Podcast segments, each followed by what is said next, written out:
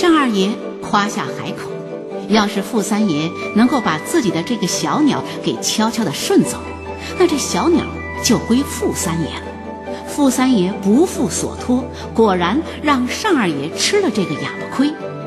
单二爷会要回这只小鸟吗？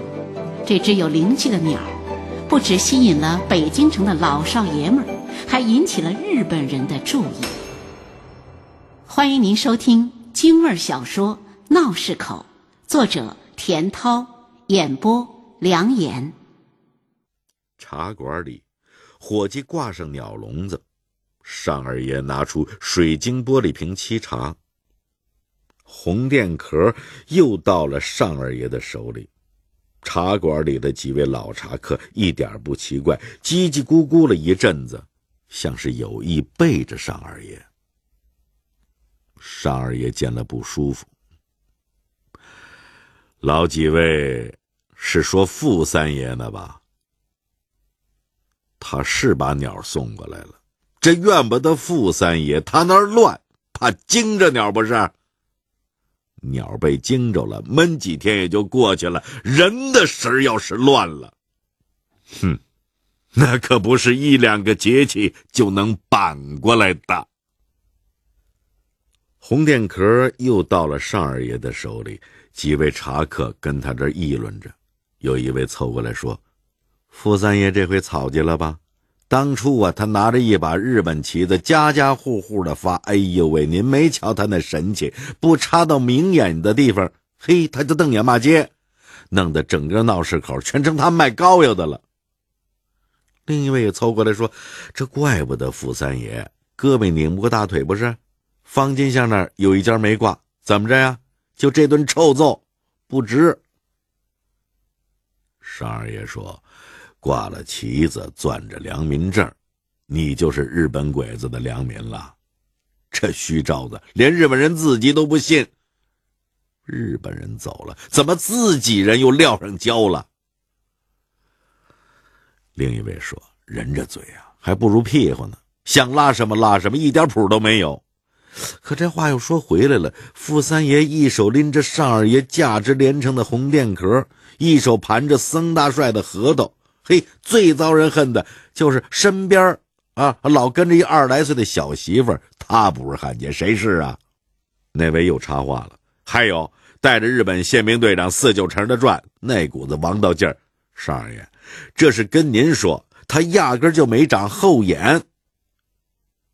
尚二爷听人这么一说，知道傅三爷这回已经是在劫难逃了。几位。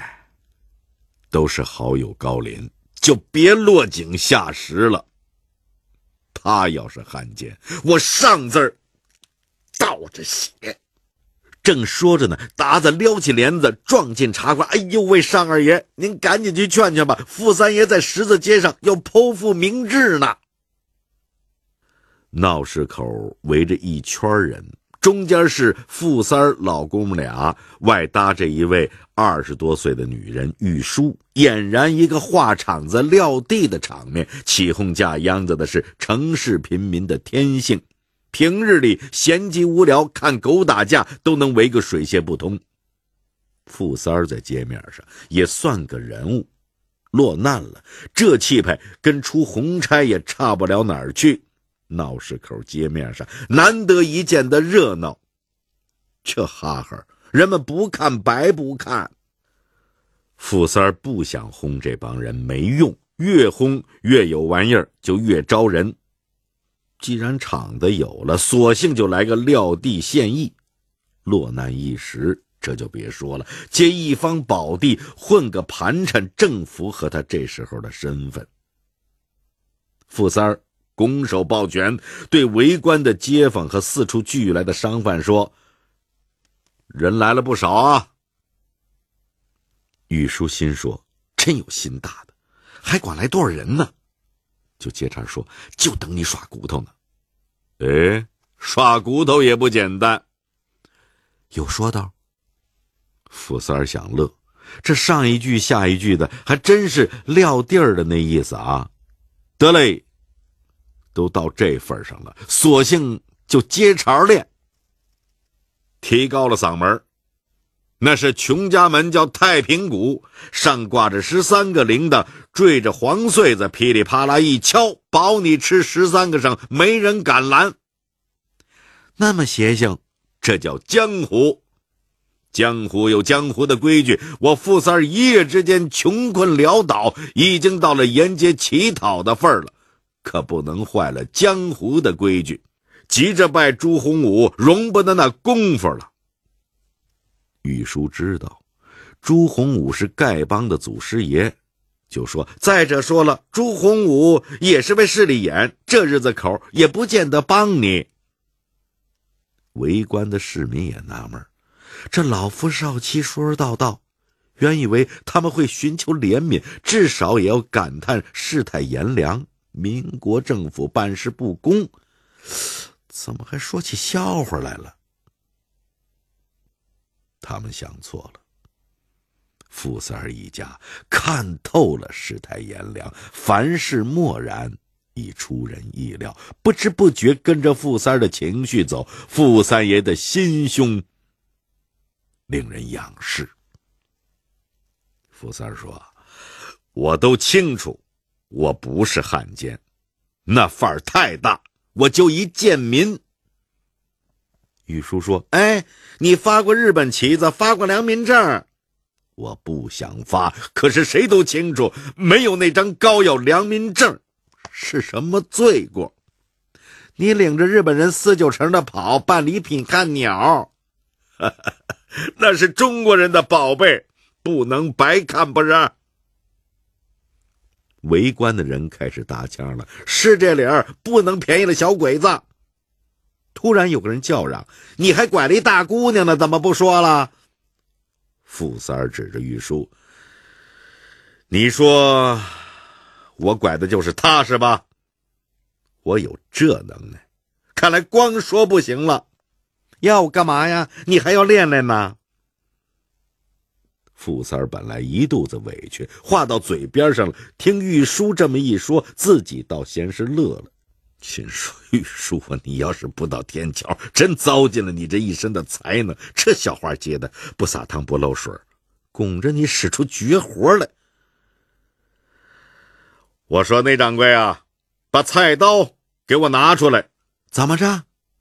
当着老街坊的面，各位老少爷们儿啊，我干脆把一肚子的杂碎掏出来。”玉书也笑了：“好主意。”达子正想把傅三爷接到永聚河，见傅三爷要动家伙，赶紧跑到茶馆叫尚二爷来拿主意。尚二爷赶来的时候，傅三爷正要往永聚河去，看见尚二爷风风火火的赶来，知道伙计们已经通了信儿，呵呵的坏笑。您现在正在收听的是北京故事广播长书天地京味小说《闹市口》。尚二爷接他们进了屋，嘿，窝都让人家端了，你还有心思打哈哈？傅三儿一弹两手，穷欢乐呀！我不乐，人家就看乐。您说能怎么着？真生气，那还不得气死啊！见尚二爷不似刚才那般着急，他就说：“我这是想告诉您，我这一走啊，我那大车店不知道便宜谁了。”以后永聚河来货，又不知道还在不在那儿落脚。二爷，您早拿主意吧。这你就别惦记了。先说说你打算去哪儿。傅三儿早就想好了，毅然的对尚二爷说：“哪儿的黄土不埋人？我想先到老爷子坟上去看看，告个别。这一走。”还不知道能不能回来。傅三爷一时感伤，正说着，谷掌柜又赶了来，进门就说：“傅三爷慢行。”容侄子问一句：“您有没有高就的地方？”傅三爷说：“你就别寒碜我了，还高就呢？我蹦高吧，这不是正说这事儿呢吗？跟您回个事儿。”您那店我全盘过来。见几位睁大了眼，他就笑着说：“您想啊，给傅三爷栽赃，为什么？不就想捞点钱吗？我找人一说和，结了。我看了店里的东西还全着呢，我让伙计们给收拾了一下，就等您打道回府呢。”傅三爷说：“得了，多少钱？我还。”谢子这时候说假了，什么也不说了，我这就回去。转脸对达子说：“哎，等我收拾利落，记住把红电壳给我送过去啊！还没到冬至呢，不是？” 姚夯什么时候进的永聚河，谁也没注意到。他脖子梗梗着，哈腰对尚二爷说：“尚二爷，这鸟还能给日本人烧？今儿个就该伺候伺候咱爷们了吧？”没想到尚二爷怒目圆睁，换了身皮，我就治不了你了，是吧？玩阴损坏你行，这鸟叫让不让你听？那得听我的。姚夯也要瞪眼，梗梗着脖子要想耍横。傅三儿正有气儿没处撒呢，上去照屁股就是一脚。姚夯仗着身大力不亏，翻身。就要抓那傅三爷，尚二爷说：“别脏了咱的手。”达子，到街面上叫人去，就说有个上赶着给日本人溜钩子的，这会子又跟老街坊耍骨头呢。达子应声就要往外走，姚夯拍着屁股说：“嘿，你你你你你你行啊！你你们有有一个算一个，别犯到我手里。嘿，等着啊！”大军进城的时候，尚二爷真就是备了香案。他跟达子说：“有句话怎么说来的？叫做‘一福压百祸’。毛主席坐北京，什么神呢鬼呀，全给镇住了。你小子呀，赶上好时候了。这一年，又轮到傅三儿玩红电壳的年份了。”尚二爷躺在炕上，让达子把傅三爷叫了过来。见了傅三爷，就打发达子出去了。今年呐，你把鸟拿了去，就别送过来了。多好的鸟啊，哄咱老哥俩玩了十几年。好好的待玉书，菩萨一样的兵。在京城做了天下，往后就好了。记住啊，别亏待了咱家的红电壳。好不容易过上好日子了，就让他痛快的叫几年。傅三爷听出这尚二爷的意思了，这是要交代后事啊，心就先苦了。还有个事儿啊，得让玉书跟达子说说。这小子如今是掌柜的了，是不是心大了，看不上那日本女人了？怎么结了婚，他就不圆房呢？人家娘家不在跟前儿，就更不能亏待了姑娘，不是？福三应声：“二爷，说不定到不了冬至。”您就急着要鸟呢？达子懂事，我看他对游子啊，真的不错。咱们都上了岁数了，人家圆房的时候也没让咱知道，不是？老哥俩说着笑着，约定着，努把劲儿，有好日子过了，就该静心舒坦几年。傅三儿跟玉书。到了没圆房，多少年了，两个人出出进进就这么拖着，盘算着，想着水到渠成，瓜熟蒂落。谁知道越是这么着，亲近是亲近了，可离着圆房的状态就越来越远了。再找那意思，没影儿了。这都什么事啊？尚二爷最后那些日子都是达子伺候着。有一天，达子见尚掌柜精神好些，就问：“掌柜的，傅三爷偷走您的鸟儿，您真的没生气？”尚掌柜咧嘴笑笑，不生气是假的，生自己的气。话说满了，不怪别人，不怪。达子看着老掌柜衰老的样子，鼻子一酸，泪水不由自主的流了下来。您不问，尚二爷拦住说：“玩意儿是闲情，也是做人，不是？慢慢品吧。”